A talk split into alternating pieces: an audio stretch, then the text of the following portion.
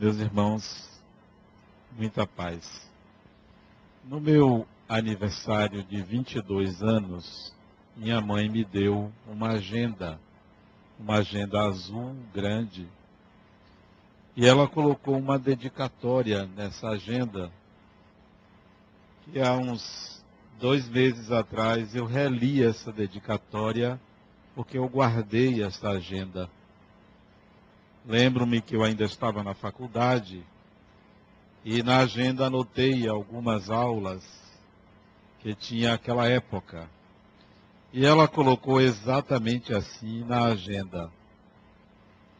Os janeiros vão passando e o meu menino vai ficando cada vez melhor para a alegria da sua mãe.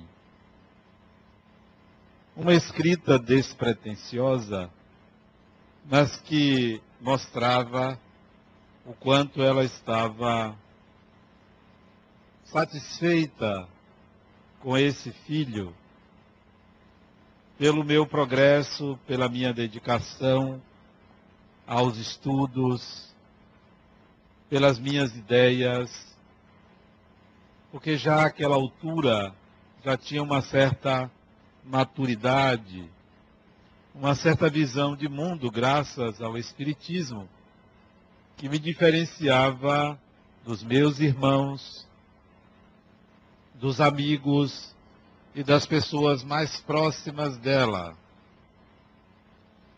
E aí eu trago para vocês a reflexão sobre o tempo. O tempo vai passando. Ele não pergunta se nós queremos que ele passe. Ele não respeita a vontade de ninguém ele está acontecendo para todo mundo. Cada um vai ocupá-lo de uma maneira particular, mas ele vai acontecer. Ele pode ser desgastante para uns, pode ser agradável para outros, pode ser cruel para alguns mas ele sempre acontece e deixa suas marcas. Ninguém fica isento da ação do tempo.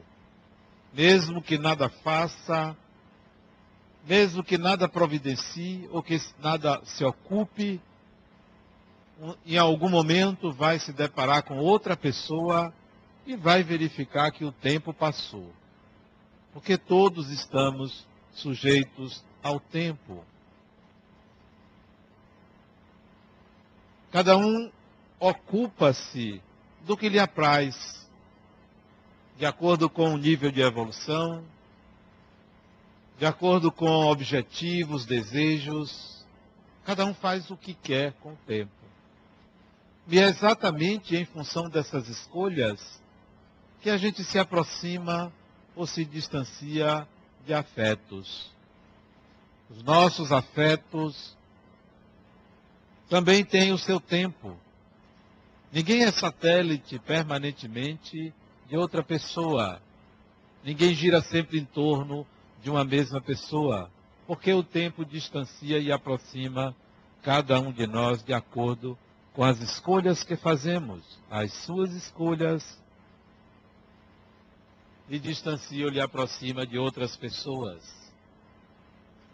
E se mesmo assim você achar que as escolhas que você fez vai sempre lhe aproximar de alguém, um dia a pessoa desencarna ou você desencarna e a distância virá para que no tempo, em algum tempo,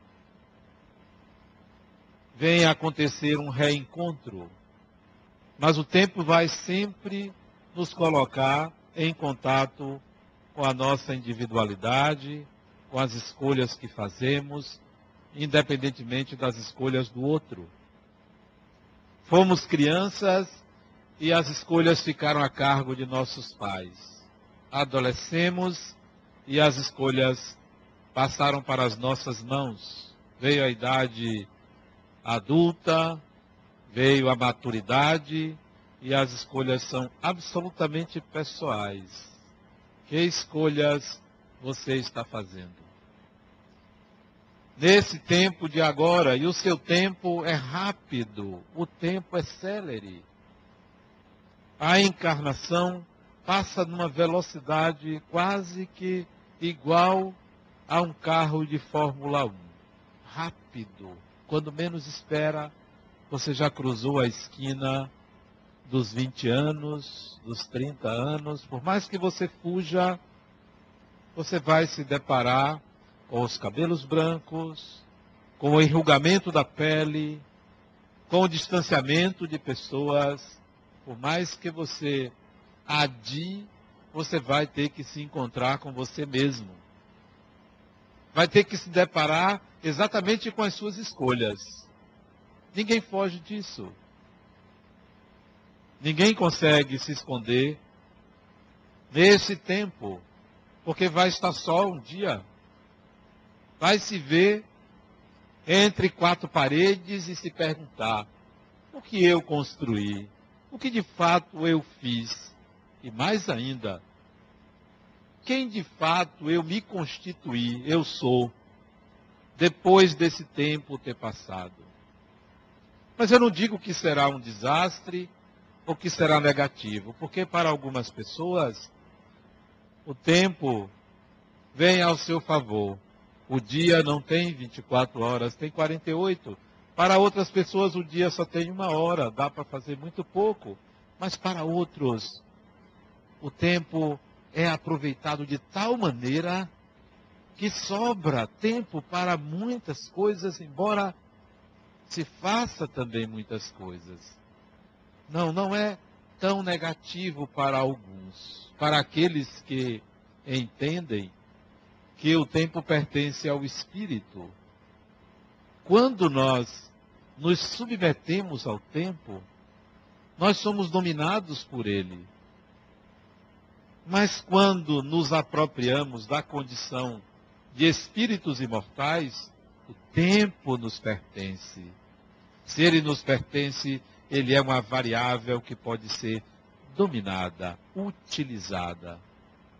Mas se nós não enxergamos a condição de espíritos, nós estamos sujeitos a ele, não dá tempo para nada, a inércia é muito grande e chega um tempo da solidão que é mortífero, que é cruel com aqueles que não se percebem espíritos. Você quer viver? Aproprie-se do tempo. Você sente que está morto quando é escravo do tempo. Apropriar-se do tempo significa se ver espírito, se perceber espírito. E aí não tem mais milagre, porque a própria vida é um milagre. Não tem mais medo da morte, porque só há uma vida que é a vida do espírito. Tanto faz estar encarnado como desencarnado, é uma vida única, que é a vida da essência do ser quer ser espírito. Mas enquanto você não se apropria disso, você sofre, você lamenta, você se vitimiza, você se enche de proteções e mais proteções para o corpo, para a mente, para o próprio espírito, porque você vive na ignorância de si mesmo. Esse encontro consigo mesmo é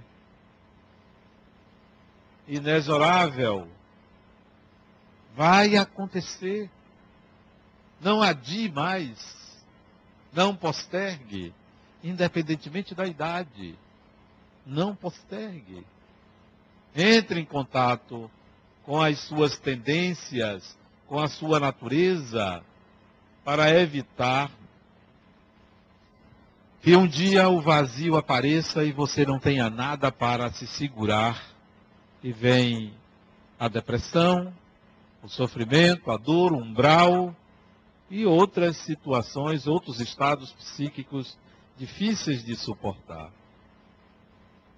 Há algumas estratégias. Há algumas alternativas para você. Há algumas alternativas. Ontem eu saí daqui de noite, depois de uma reunião, que terminou às 10, e dei carona meu vizinho. Entramos no condomínio que eu moro e um carro que ia à minha frente, dentro do condomínio, parou na minha frente e uma pessoa saltou correndo na direção do meu carro. Eu abri o vidro, ela disse: Eu preciso falar com você. Eu pensei que era um assalto lá dentro. Né? Eu preciso falar. O que houve, criatura? Eu ia estacionar o carro aqui dentro ia direto na sua casa conversar com você. Me aconteceu uma coisa hoje que nunca aconteceu. E eu precisava contar a você. Sabe o que é isso? É alguém que está prestes a dominar o tempo. Ela estava no centro cirúrgico. Terminou uma cirurgia e foi para a sala do pós-operatório para ver um paciente. Quando entra um outro paciente que foi operado por outro médico, gritando que ia pegar alguém ali, visivelmente incorporado no pós-anestésico. O médico soube que operou, voltou e o anestesista disse logo: Isso não é problema da cirurgia. O anestesista disse: Isso não tem nada a ver com anestésico. E se afastaram. E atendentes, ela, ao enxergar a cena, lembrou-se do Centro Espírita Harmonia, daqui, e pediu ajuda espiritual para resolver a situação. Dirigiu-se à maca onde o sujeito estertorava lá gritando ameaçando A ou B. Todo mundo se afastou. Imagine a cena, né? As pessoas têm medo. O medo é fruto de quem não se apropria do tempo. Tempo é infinito e pertence ao espírito. Ela se aproximou, fechou os olhos e se entregou à espiritualidade. E sentiu-se guiada para resolver a situação colocou a mão na testa do doente e começou a conversar com o espírito, mentalmente. E o espírito, através do homem, começou a dizer assim: Vou atender você porque você não tem medo de mim. E ela, mentalizando um diálogo, disse a ele: Acalme-se, está tudo bem com você. E ele respondia, ela mentalmente, e ele através do homem, agradecendo a ela pela tranquilidade que ela estava trazendo a ele. O espírito sai daquela conexão e o homem então se deita melhor da maca, acorda e pergunta: Já terminou minha cirurgia? E é claro, todos que ali assistiam aquela cena, em pleno hospital, ficaram espantados com a capacidade dela de resolver uma situação que todos tinham medo, porque era uma situação espiritual. E ela então passou o dia em êxtase, conectada à espiritualidade. quase que não consegue mais trabalhar no hospital, porque ela ficou em estado de graça. Por isso que assim que saiu do hospital, foi para casa para me procurar, para contar isso. Eu disse, não se preocupe, eu vou contar isso no centro amanhã. se você estiver, você vai ouvir. E eu já soube que ela já contou a Deus e o mundo. Porque uma pessoa que eu encontrei hoje, de tarde, já me contou que ela contou. Ela é minha vizinha lá. Quando você se conecta às forças espirituais do universo, o tempo lhe pertence. Tudo acontece com prazer, com satisfação, com alegria. Mas quando você se desconecta, quando você mesmo em atividade profissional se desliga da sua essência espiritual, as coisas são mais difíceis, são mais complexas, você se aborrece. Até os animais sentem. Hoje à tarde eu fui visitar uma pessoa em casa e ela tinha três cachorros. Cachorro é um bicho abusado, né? E aí eu abracei a dona da casa, o cachorro veio morder o dedão do meu pé. E o dono da casa disse, Adenal, não ligue não, que ele é mal educado, né? O cachorro era mal educado. Felizmente, o cachorro é do tamanho, é pequenininho o cachorro, então a mordida foi na minha unha, não deu para sangrar, mas doeu, né? Porque o cachorro mordeu a unha, né? Ele mordeu a alpercata junto com a unha. Aí eu disse, geralmente, a má, eu disse logo, a má educação do cachorro segue o dono. Né? Porque se você tem um cachorro, o cachorro é mal educado, porque o dono não educou. Aí a mulher disse, você tem razão. Ele viciou mal o cachorro. O marido, né? Ele viciou mal o cachorro, né? Brincadeiras à parte, eu fui conversar com o casal e o cachorro, então, se aproximou de mim, depois de me ter me mordido. Eu acho que o cachorro entendeu que ele fez uma coisa inadequada. Aí o dono disse: ele vai lhe pedir desculpas. Fulano, vá pedir desculpas a Deus. Interessante que o cachorro baixou o rosto e se aproximou de mim e ficou junto do meu pé. Interessante. Parece que o animal veio pedir desculpas, né? Eu acredito isso a uma vibração. Para mim, tudo tem uma vibração as pessoas, os animais, os ambientes. E o cachorro ficou ali, nós conversamos duas horas, de duas da tarde às quatro da tarde. E o cachorro ficou ali quietinho, chegou, adormeceu. Eram três. Os outros dois ficaram com a dona. Esse ficou do meu lado. Nós podemos perceber vibrações, espiritualidade, sentir ambiente, sentir pessoas. Basta que estejamos conectados Basta que a percepção de que se é espírito esteja na consciência. Eu sou um espírito. O outro também é o espírito. Isso tem que estar constantemente na consciência, em qualquer atividade profissional, em qualquer momento. Porque isso não está presente só no centro espírita ou no ambiente religioso. Isso é a vida. Nós somos espíritos, independentemente de sermos espíritas ou não. Ser espírita é um rótulo. Ser espírita é uma possibilidade de manifestação do entendimento do espiritual. O Espiritismo apresenta um entendimento do espiritual. Ser católico é um entendimento do espiritual. Ser budista é um entendimento do espiritual. A única coisa único, o único ismo que não é o entendimento do espiritual é o materialismo, pronto, que é a negação do espiritual. Todas as outras doutrinas e filosofias que não são materialistas são entendimentos do espiritual, são rótulos. Você pode adotar o rótulo que você quiser. Ninguém é obrigado a ser espírita e nem é necessário, mas se você alcançar a percepção, a consciência de que você é um espírito, Pronto, tanto faz ser católico, espírita, budista, batista, evangélico, não importa.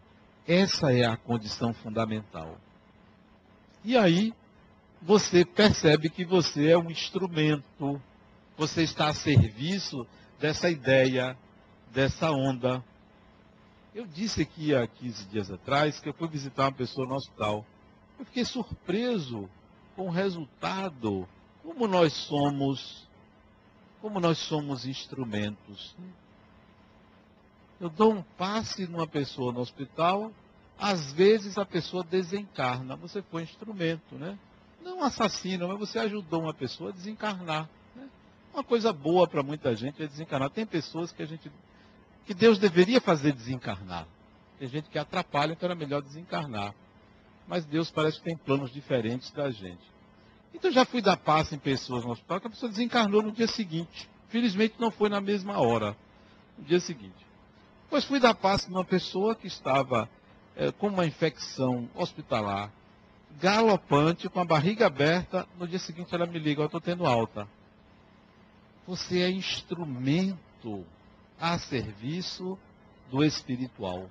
Qualquer pessoa, não precisa ser espírito ou conhecer a doutrina, basta que o coração se mobilize e a mente esteja conectada, você pode ser instrumento. E só instrumento. Isso não é vantagem nenhuma.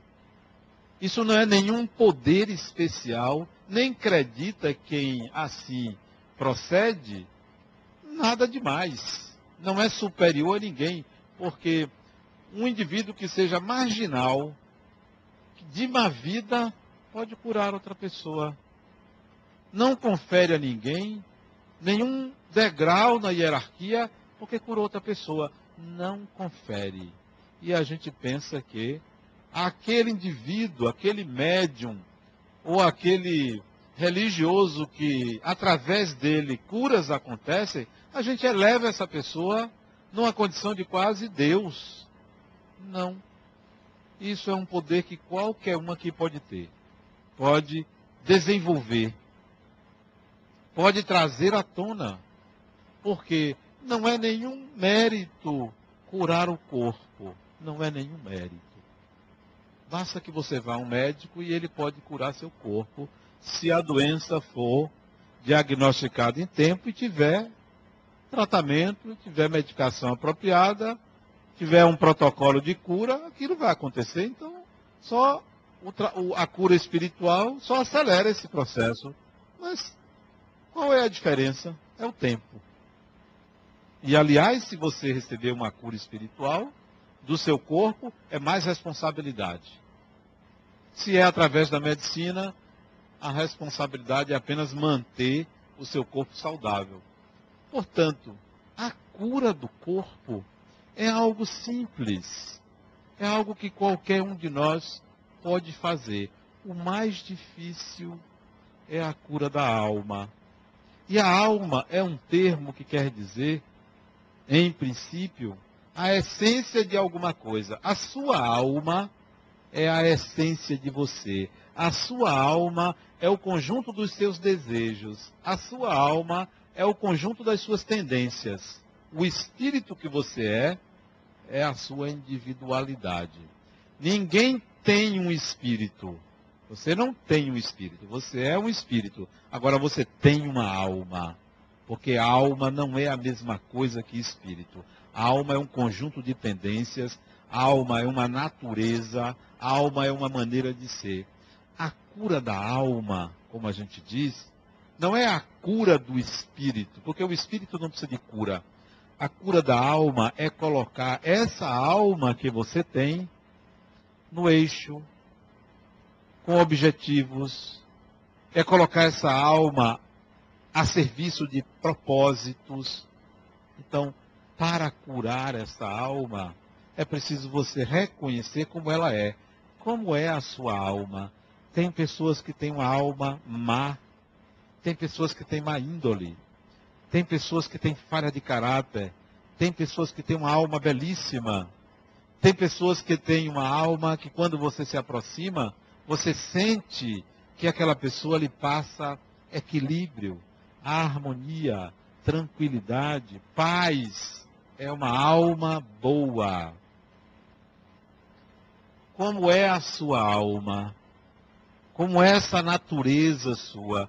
Curar essa alma significa colocá-la no eixo. E aí vem a questão do tempo. Porque o tempo do corpo é mais ou menos definido. O seu corpo não vai passar dos 100 anos, se muito, né? Não vai passar dos 100 anos do seu corpo. O meu corpo. Alguns mais cedo, muito raramente mais tarde, isso é até secundário. Viver 80 anos, 90 anos, não tem muita vantagem. Esses 10 anos aí, ou 15 anos, são anos de, em que o espírito mergulha é, em si mesmo, pouco vive para fora. Não importa o tempo do corpo, a questão é o tempo dessa alma. O que você faz com as suas tendências? O que você faz com seus potenciais? O que você faz com a sua natureza? E aí você pode ser senhor do tempo. Na minha caixa de e-mails chegam dezenas, não, dezenas não, centenas de e-mails por dia. Onde algumas dezenas são dirigidos pessoalmente a mim por dia. Talvez uns 50 e-mails por dia dirigidos pessoalmente a mim, não são genéricos. E eu não tenho tempo para estar respondendo e-mail. Não tenho tempo para andar em redes sociais. Não dá. É muita coisa para fazer. Aí quando eu me sobra um tempinho, eu vou lá responder e-mails. Às vezes demora uma semana, às vezes demora duas, às vezes demora três, às vezes é imediato. Eu vou pelo, pela intuição, respondo esse agora, aquele outro não. Aquele outro fica para depois, para depois. Mas eu descobri que por ter o tempo, por ser proprietário do tempo, esses e-mails ficam com respostas no tempo que a pessoa do outro lado precisa. E flui. Há uma tendência em mim em fazer as coisas imediatamente. Minha alma pede que as coisas sejam feitas imediatamente. Sabendo dessa alma, assim, sabendo dessa tendência, eu aprendi a relaxar, a demorar, a me atrasar. Porque a tendência, minha tendência, é chegar no prazo, é chegar com antecedência, é fazer tudo programado, é fazer imediatamente, é resolver as coisas à medida que chegam. Eu preciso atrasar coisas, não, de propósito para curar essa alma que quer fazer tudo rápido. Tem gente que é o contrário. Demora para fazer as coisas. O tempo está a toda disposição, mas a pessoa tem preguiça. Então, essa tendência precisa ser combatida, precisa ser curada. Essa alma precisa ser curada. Essa alma precisa atender a um chamado pessoal de resolver essas situações. Sempre que houver uma tendência que lhe prejudique, você tem que buscar curar essa tendência, curar essa tendência com o oposto dela, forçando a natureza, sacrificando a natureza. Se você não sacrificar a sua natureza, você vai permanecer mais tempo na roda das encarnações. Todo mundo indo embora e você encarnando, desencarnando. Seus afetos evoluindo e você ali. Encarna, desencarna. Porque é um espírito preguiçoso, tem uma alma preguiçosa, podendo adiantar-se, fica ali mexendo em gaveta, arrumando e desarrumando guarda-roupa fica ali folheando livro, folheando revista, vendo televisão e o tempo passando. Vendo novela e o tempo passando. Olhando redes sociais e o tempo passando. Olhando para o celular de 5 em 5 minutos para ver se alguém ligou e o tempo passando. Enrolando a própria vida. Essa alma está doente, precisa de cura. Eu ontem conversava com uma colega de trabalho lá na minha clínica e perguntei a ela: Você acha que a tecnologia está a serviço da evolução espiritual? Ela disse: Depende. Depende do espírito. Para um espírito preguiçoso, a tecnologia atrapalha a evolução. Porque esse espírito vai se acomodar com as facilidades. Vai perder muito tempo. Para um espírito mais amadurecido, a tecnologia vai facilitar, vai de fato levar essa pessoa a uma percepção maior do espiritual. Então, depende da sua alma.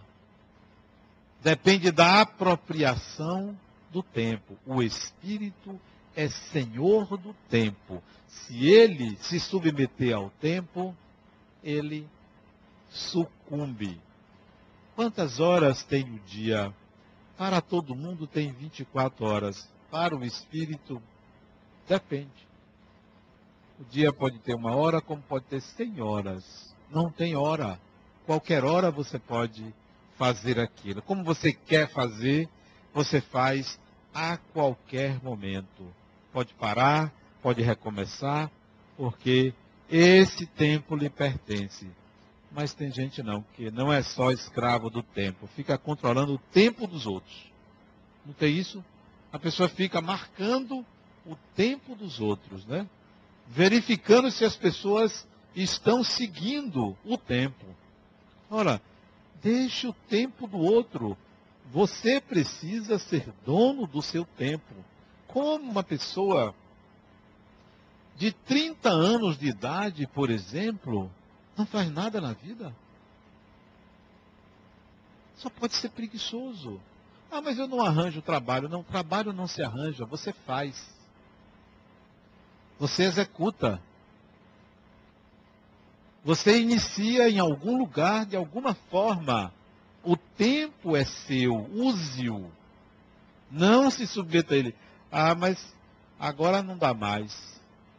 É sempre tempo de começar, é sempre tempo de recomeçar, é sempre tempo de iniciar alguma atividade, alguma coisa. O que não deve é se submeter ao tempo e dizer, agora não, deixe para outra hora. Deixe para outra hora e a hora nunca chega. A hora é essa. A hora é qualquer hora. Portanto, é a primeira hora. Não deixemos para a última hora. Há uma doença que é quase que epidêmica, e essa doença é a inércia. É uma doença muito perigosa, mais perigosa do que o vírus HIV, mais perigosa do que a depressão, é a inércia. Porque é a inércia que faz o espírito passar uma encarnação inteira aproveitando quase nada. Quase nada. E pode pensar assim, ah, mas e se não tiver nada depois da morte? Não tem problema, a gente vai se encontrar e você vai ver. Eu vou dizer, tá vendo, fulano? Você lá no umbral. Tá vendo, fulano? Diz a você que tinha, que o negócio é sério. Aí você vai dizer assim, ô Adela, você podia ser mais veemente comigo. Não dá. Preguiça, preguiçoso, né? Preguiçoso vai para um umbral. Não é pessoa má que vai para um umbral, não é preguiçoso. É, tá cheio de preguiçoso lá, coçando a cabeça, assim, poxa, eu devia ter feito isso, eu devia, porque bem que fulano me falou, que agora não adianta mais, você vai voltar, vai recomeçar, muita gente já foi adiante e você está lá atrás, ali, ó, lamentando o tempo perdido. O bom é que Deus dá uma continuidade. O bom é que tem a reencarnação. Imagine se não tivesse, como era antes, que antes não tinha não, o negócio mudou. Antes era céu e inferno, depois inventaram o purgatório. Era um horror. Não tinha não, esse, esse negócio de, de, vida depois da morte, é recente, é coisa nova, né? Apareceu agora, que bom que descobriram isso, porque antes você não tinha saída. Ou você era bom ou você era ruim. E se você era ruim, já era. Já era. Hoje não, inventaram esse negócio da vida após a morte. Olha que coisa boa. Né? Então, continua, pelo menos tem essa vantagem. Olha, eu volto, eu posso até esquecer, mas eu volto. E tem gente que tem uma natureza, que tem uma alma, que é bom esquecer. Porque se lembrar, ninguém aguenta, né? Ainda bem que a pessoa esquece. Porque você já pensou, do jeito que você é, morria do jeito que você é. Se você lembrasse que você foi assim no passado, é bom ter esquecido. Olha, eu vou começar do zero. Eu vou começar do zero. Olha que bom que eu estou começando do zero, porque se eu trouxesse aquilo que eu fiz, que eu fui do passado para agora, nem a própria pessoa aguentaria. Então é bom esquecer. O bom é que o negócio continua, você volta. O ruim é a inércia. É a paralisia. É o comodismo. É a vitimização. Eu atendi um homem ontem. Ele está aqui? Tá não. Eu atendi um homem ontem. Ontem de tarde, né? Eu atendi um homem ontem que ele chegou. Adenal, está tudo ruim na minha vida, né? Passando por uma série de dificuldades. Eu disse, espera aí. Isso logo um, minuto. Eu disse, espera aí, fulano. Chega, chega. Eu não aguento mais. É a terceira vez que você vem reclamando da vida. Olha, eu sou um psicólogo que não está ouvindo essas coisas, não, rapaz. Você precisa dar, dar, atinar na vida. Como é que você é um homem nessa idade? Ele tem 36, 37 anos. Nessa idade você fica lamentando, se vitimizando, rapaz. Vai procurar o que fazer, rapaz. Ó. E eu sou uma pessoa. Aí pronto, aí nós começamos a conversar. Ele é, você tem razão, eu, só, eu vinha me queixar aqui. Não era para eu me queixar. Por que, que eu estou me queixando? Sabe por quê? Porque você é invigilante. Esse negócio de ficar se queixando, se lamentando, eu não aguento não, fulano. Eu sou um psicólogo, eu gosto de ver as pessoas bem, né? Para não ter trabalho. Porque você vai me dar um trabalho imenso para lhe convencer que não é assim. Então pare, pare. Ele, rapaz, é mesmo, rapaz. Aí mudou. Passou a conversar outra coisa. Tem gente que adora posar de vítima. Adora. Dizer que está ruim por causa do marido, da mulher, do governo, do pai, da mãe, de Deus. Adora terceirizando a responsabilidade pela própria vida. Chega. Olha, se tem alguém aqui que vai me procurar, não vá. Não vá. para se lamentar, não vá. Me procure para dizer assim, eu estou bem. Pronto, até logo, acabou. Acabou a terapia. Está bem? Não precisa, porque é uma lamentação. Eu já não aguento. Eu tenho que procurar um psicólogo, porque eu não aguento tanta gente se lamentando. Preguiçosos, né? Uma inércia enorme e vai encher a paciência do psicólogo. Quer dizer, vai pagar, podendo resolver as coisas sem pagar, e vai eu que vou ter que me esforçar para convencer a pessoa que ela não deveria ver a vida daquela forma. Eu vou mudar de profissão. Não dá, não dá mais. Então, gente, a, a grande doença humana é essa inércia. É a falta de disposição para curar a própria alma, para mudar essas tendências. Não é aquela questão moral que se falava, não, ó. Tem um aspecto moral aí, você precisa ser uma pessoa menos agressiva, você precisa não pecar. Eu nem ligo para isso. Isso não é um problema, não. A doença verdadeira é a inércia, é a acomodação, é o tempo que você leva para executar uma tarefa que rapidamente você resolveria. resolveria. Outra coisa, não, não tem ninguém criança espiritualmente falando. Nós já somos espíritos que temos muitas encarnações nas costas. Ninguém nasceu agora, não. Deixa para pensar assim, tribos lá africanas ou amazônicas, ou não sei de onde, que tem uma linguagem rudimentar, meia dúzia, uma dúzia, duas dúzias de palavras, sim, estão começando agora. Mas aqui, não. São espíritos que já têm muito tempo, e fica nesse reme-reme, nessa preocupação com o externo, nessa preocupação com a vida alheia. Você sabe que tem gente que se preocupa com a vida dos outros? Não sei porquê.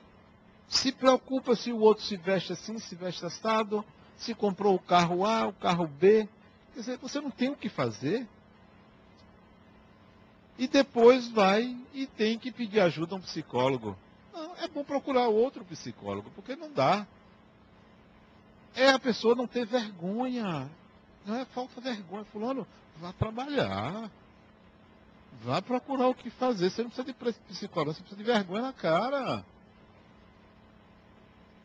Mas esse, pelo menos, o de ontem, ele atinou, disse, é, rapaz, eu, eu, ia, eu ia me lamentar aqui. Eu disse, pois é, para de se lamentar. E tem gente que é profissional da lamentação. Profissional. E aluga os amigos. Porque não tem condições de pagar psicólogo, ou porque acha que psicólogo é coisa de maluco. O outro chegou para mim e disse, que dia eu vou na sua casa para a gente conversar? Nunca, fulano. Você já vem aqui no meu consultório daqui aí na minha casa conversar comigo? Não. E eu disse a ele, nós não somos amigos, eu sou seu psicólogo. Você não vai na minha casa. Ou você resolve aqui, ou não tem jeito. Ia me alugar, veja. Ia me alugar, né? E de graça, pode. Brincadeiras à parte, a cura da alma é algo sério. Se despreocupe tanto dos aspectos morais, da moral social. Se preocupe sim com os aspectos éticos da vida e com a sua inércia. Ninguém aqui é criança espiritualmente falando. Ninguém aqui está na primeira encarnação humana. Todos temos potenciais criativos. Todos somos espíritos que já experimentamos muito das vidas. Não é porque estamos aqui em cima que somos superiores, só somos superiores por causa dos degraus aqui da escada. Mas o que eu faço, vocês podem fazer o que outros aqui fazem, todo mundo pode fazer. Não tem ninguém mais evoluído do que ninguém aqui. E digo isso com consciência perfeita. A questão é, uns já acordaram e outros ainda estão dormindo. Ainda estão de braços cruzados à espera que a vida resolva seus problemas. Você é o seu problema, você é a sua solução. Você um dia vai ter que se deparar com o seu pior inimigo, que é você mesmo, que mora com você, vive com você e que precisa do seu acolhimento. Se nós continuarmos na evolução a esse passo lento, nós vamos nos distanciar dos nossos amores, dos nossos afetos. Vamos estar a quilômetros de distância. Então, vamos apressar o passo. Apressar o passo é tomemos consciência da imortalidade. Tomemos consciência de que o outro não é nosso rival. Não é. Tomemos consciência de que o outro não é o nosso empecilho. Tomemos consciência que todo egoísmo e todo orgulho atrapalha a nossa evolução mais do que qualquer doença. Tomemos consciência que o desprendimento dos bens materiais não significa renegar ou negar a encarnação. Tomemos consciência de que a relação com o outro deve nos colocar sempre em pé de igualdade com a outra pessoa. Nunca numa condição de superioridade. O outro é o nosso irmão. Talvez ele nem perceba essa igualdade. Torne essa igualdade possível. Torne essa relação com o outro uma relação de igual. E tem gente que não consegue. Vê sempre funções, diferentes funções como correspondente a hierarquias espirituais. Não. Uma pessoa, por não ser letrada, ou por ter uma função social de pouco valor agregado, não significa que é inferior evolutivamente. Então, Tomemos essa relação com o outro como sempre uma relação de igualdade. E, acima de tudo, atendamos ao convite do espiritual. Os espíritos estão sempre convidando a gente para essa conexão, como convidou essa vizinha ao centro cirúrgico ontem. Sempre nos convidando, sempre nos dando um toque para a gente se ligar ao espiritual. Não para se alienar do mundo, mas para aprender a trazer para esse mundo essa realidade que é a realidade do espírito. E, e, não é uma condição especial de um ou outro médium. Todos somos chamados, todos os seres humanos somos chamados a um contato com o espiritual, independentemente da religião, independentemente de onde esteja, nas circunstâncias que for, nós somos chamados a uma conexão com o espiritual. Não vamos tratar isso de uma forma religiosa, mística, mas sim como um fenômeno natural da vida. Um fenômeno natural. A manifestação de espíritos é um fenômeno natural. O medo vem de uma ignorância atávica, de uma ignorância que se repete, de uma ignorância que é plantada por sistemas que não querem libertar o ser humano da prisão, da culpa, do pecado, do erro, não quer libertar o ser humano da ignorância em que se encontra. Querem fiéis, cada vez mais fiéis, como se quantidade fosse qualidade. Quanto mais pessoas saiam daqui, não voltem mais, porque já não precisam desse despertar, melhor. Para que outros busquem, para que outros venham e aprendam alguma coisa e levem para suas vidas. Por isso que eu sempre disse, olha, assistir palestra minha, não, não fique mais de um ano. Você emburrece. Vai ouvir a mesma coisa. Palestra é um despertar para estudar. Ou vá para outro centro para assistir outra. Mas, preferencialmente, passe a estudar. Deixe de ficar só ouvindo o outro, ouvindo o outro, ouvindo o outro. Daqui a pouco, já não ouve mais, só está vendo a pessoa. A outra me disse, eu só vou quando você faz palestra. Só pode emburrecer uma pessoa dessa, né? Porque você só ouve um. Você só ouve um. E os outros? O Espiritismo não pertence a uma pessoa. Não é de um médium, não é de um orador, não é de um doutrinador, não é de um livro. O ser humano tem que ir em busca da sua espiritualidade, do desenvolvimento da sua espiritualidade, sempre. Principalmente através do estudo, do sacrifício, do sacrifício daquele tempo ocioso. Quando começar? Agora. Quando terminar? Não tem fim. É uma busca constante. Curar a alma é curar essa tendência à comodidade, à acomodação e à inércia. Curando-se disso, as questões do corpo, as doenças, são facilmente compreendidas e atendidas nos seus objetivos. Muita paz.